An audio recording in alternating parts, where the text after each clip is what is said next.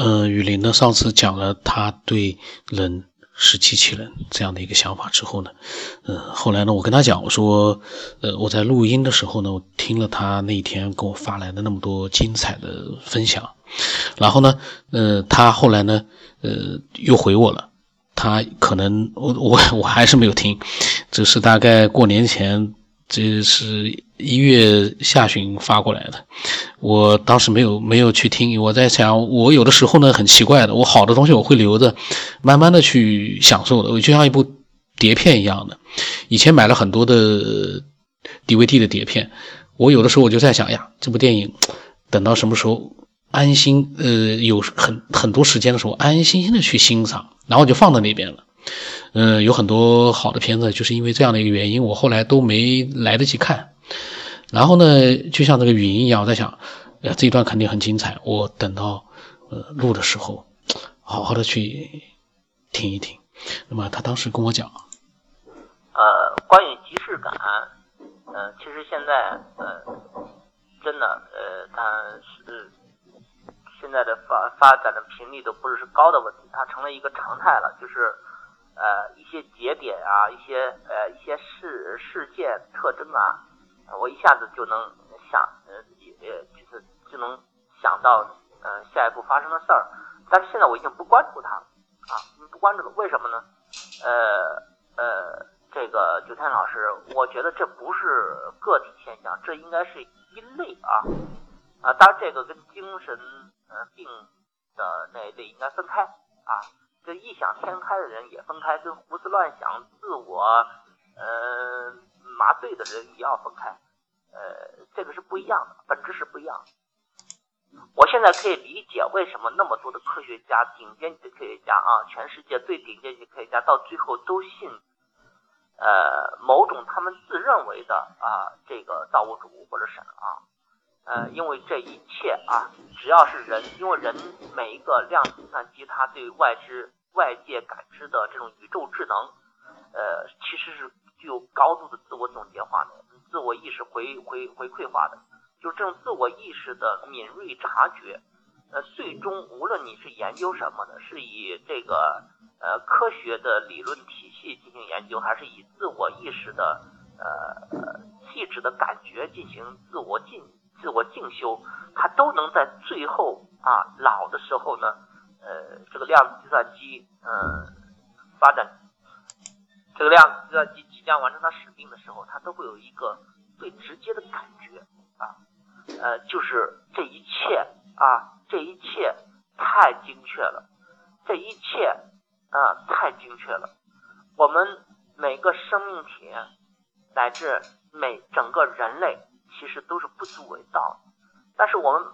在每一个人类能够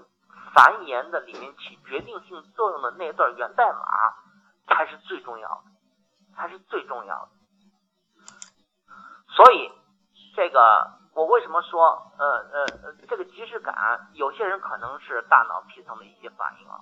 但是呢，呃，不瞒您说，后来这段时间我又打听，我又多方了解一下啊。因为焦作云台山呢是那个中国道教的发源地啊，呃，除了江湖骗子啊，江湖骗子，世俗的浅薄的呃一些东西，还有唯物主义的呃那种呃那种狭隘的这种这种视角除外啊，呃，真的啊，呃，通呃我知道他们告诉我一些道家的那个一些事情，包括。其他佛教的真正的呃修行的人的一些事情，呃呃，我们的量子计算机的出现了很多神通，而且呢，真的是，我觉得他们神通跟某种意义上跟在社会上呃修行的这些各个范各个社会范畴的顶尖级人物、政治家、呃科学家啊、艺术家呃这些顶尖级的人物本质上是一样的啊。啊，比方说军事家可以比常人的运筹帷幄，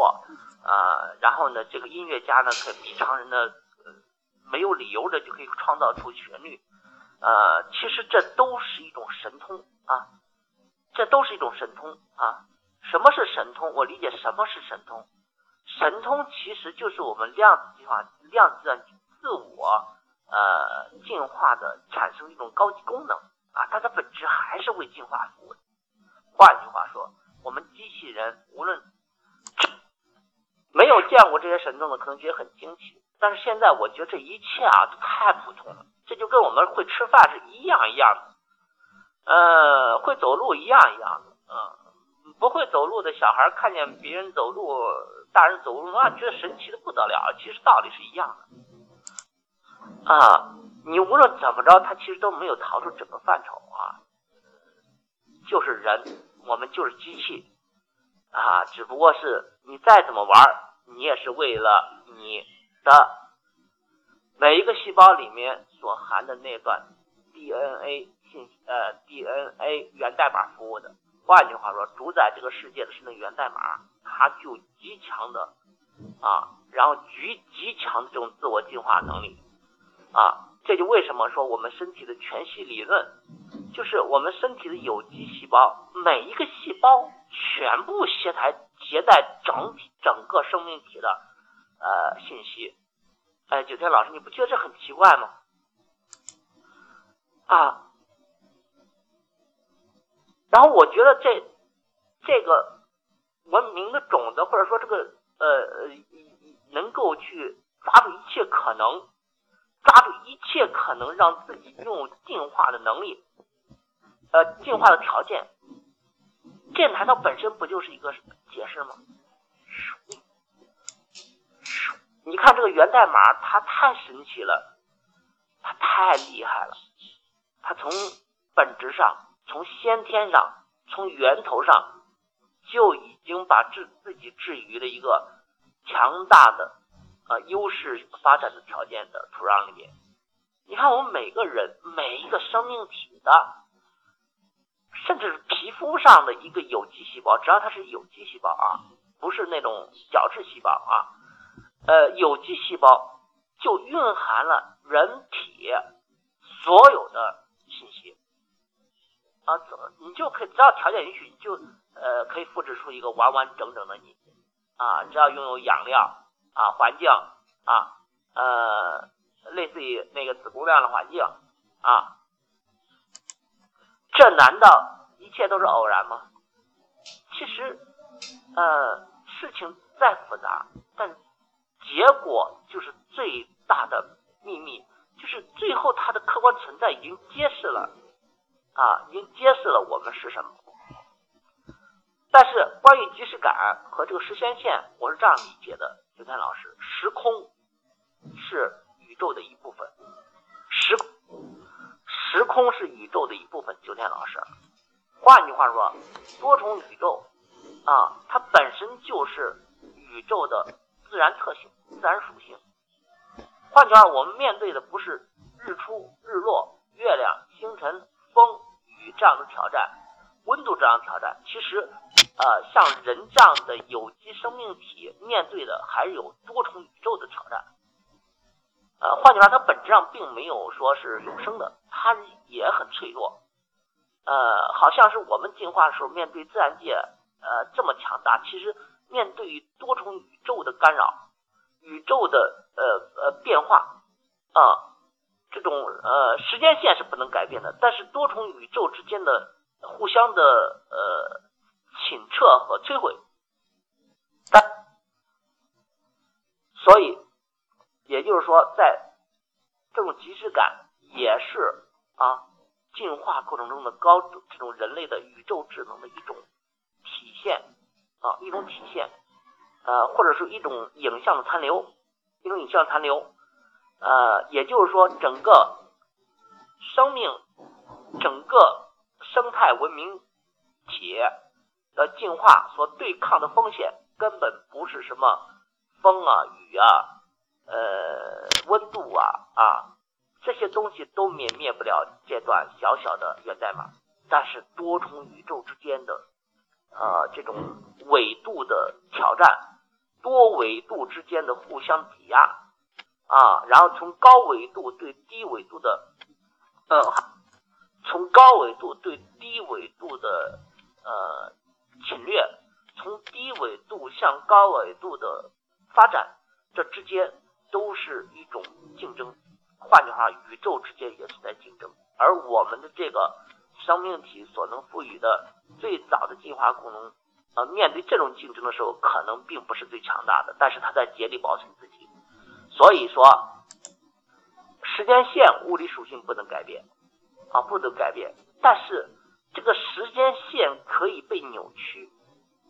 啊，可以有呃，可以呃，有有有有有卷曲。等等等等等等，这这我现在很佩服《三体》的那个作者啊，呃，能够写出《三体》这样的科幻文呃科幻小说，里面一些东西是经过很强大的思考的啊，呃，真的，如果人类呃人类的这样智能机器人再发展一二百年，呃，可能就会逐渐的发现这种进化之自我设定，进化之自我进化，呃。其实最终呢，仍然是为了对抗另外一种形式的生存环境，所以我认为时空，时空是交叉的啊，时空是交叉的，但是向前的时间线是改变不了。嗯，还有很深的一个感悟，就是时间线不能改变，时空不能改变，但是可以重来，可以从某另一个形式上或者从纬度上可以重来。那么，从根本上也就存在了改变。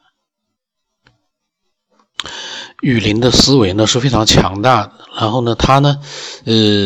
因为思维的强大，所以说他发展出了自己的对于人类的很多很多的一些，呃，自己的一些呃暂时的结论吧。他觉得人类呢就是一个量子的机器人。我呢其实也觉得他的这样的一个形容呢是。呃，挺形象的，呃，但是呢，到最终，呃，回到原点，你想证实一件事情的话，如果我们并不像雨林那样经历过一些事情的话，最终回到原点，这些东西还是要有一些具体的人和手段去。证实它，甚至于说，我们能够突破现有的他所说的这个原始的 DNA，呃，这样的一个代码，它的强大和它给我们带来的一些局限，给我们这个肉体带来的一些限制。如果我们能够突破一些限制的话，假如有一个科学家他突破了他自己的一些肉体的限制，那就可怕了。他就是突破了那个创造的。那个文明或者是智慧，给我们的肉体带来的一个，他们觉得有必要去限制的这样的一个目前的一个状况，因为这样的一个限制，其实从目前的这个社会的状态来讲啊，是应该的。如果说 有一个在肉体上都有一个非肉体和智商，就是整个的这个我们的这样的一个人，如果说他有一个。呃，能力上的一个巨大差别的话，那这个社会可能会嗯更加的混乱。我是这么讲。现在的大家呢，基本上你说他聪明一点，他笨一点，他傻一点，可是呢，大家呢，不管是从肉体的生命的一个呃这个呃。极限和这个人的智商的极限来讲呢，都还没有达到一个说相差的非常非常厉害的这样的一个状态。如果相差的很厉害的话，那这个世界就可怕了。所以呢，这个造物主是聪明的，他做了一个限制，让你始终暂时的先保持在这样的一个呃肉体的智商的。灵活意识的这样的一个比较均衡的这样的一个状态，大家反正生老病死，然后呢，有的人聪明一点，对这个社会呢做一些各种各样的一些科学贡献，社会呢做一些这个社会的发展呢做一些贡献；有的人呢笨一点，但是呢也贡献自己的一些这个具体的一些呃行为来做一些贡献。总之呢，这还是一个不断的在往前发展的快速发展的一个。通过科学来去做一个引导的这样的一个正常的一个社会状态，所以呢，你做各种各样的设想，不管你说的，呃，像雨林讲的，因为他是有体会的，他觉得这个世界没错了，就是这样了。其实呢，我也跟我之前的一些想法呢，其实也是类似的。我也认为人不是自己出现的，不是这个什么慢慢的演化、演化、演化出我们这样的一个人了。我也认同他的想法，但是最终这样的一个想法是要被证实的话呢，那还是需要科学的力量，借助科学的人、科学家和科学的一些手段。我相信啊，一旦揭露了这个答案的话，这个世界也挺可怕的。这样一个结局到来的时候，其实挺可怕的，因为它揭示了一个最终的答案。我们人类那个时候会怎么样，真的就很难说了。现在这个状态，我倒个人觉得，正常的去发展。像雨林说的很对的，大家开开心心想干嘛干嘛。当然，那是在一定的规矩之下，我允许的范围里面，我想干嘛就干嘛，不影响到其他人，开开心心，然后健健康康，那就太好了。嗯，玉林真的是一个，我在想他突然之间他弄明白了，他觉得，呃。以前很困惑的很多问题，我在我还在有点担心哦，他别把这些问题他自己觉得自己弄明白了，他就不再跟我们去分享他的想法了，也不再跟我来发他了他的一些新的一些呃这个信息过来了，这个就很可惜了，因为呃这个节目呢是呃延续的时间非常长，一百期、两百期、三百期这样延续下来呢，呃。很多非常有兴趣的人呢，就像我之前节目里讲的，他们到最后呢就习惯了来听其他人的想法，慢慢的呢，他们失去了自己发表想法的那样的一个那样的一个热情，嗯，而我呢，嗯，其实是希望像雨林啊，还有之前的很多很多的一些爱好者，他们能够继续的去开动自己的大脑。天马行空，千万不要就没有声音了，那就很可怕了。那个到最后就是，呃，我一个人在这边自娱自乐，那个当然也很好，我也很享受。可是呢，我还是希望每一个人都能分享自己的真实的经历和想法，真实。今天就到这里吧。我的微信号码是 B 二五什么八，不知道什么八，名字呢是九天以后。你看到九天以后呢，你就不用来跟我做更多的一个认证了，因为总是要让我来认证我自己是是不是我自己。那个其实我心里面是蛮火的，我干嘛要跟你说我是我呢？这不就是 经常出现的新闻？就是你要证明你是你，你都加了我了，节目里听到我叫九天以后了，微信的名字嘛也就知道了，B 二 O S 八，你还来老是来让我来认证我自己是谁，这个也也很郁闷的。那今天就到这里吧。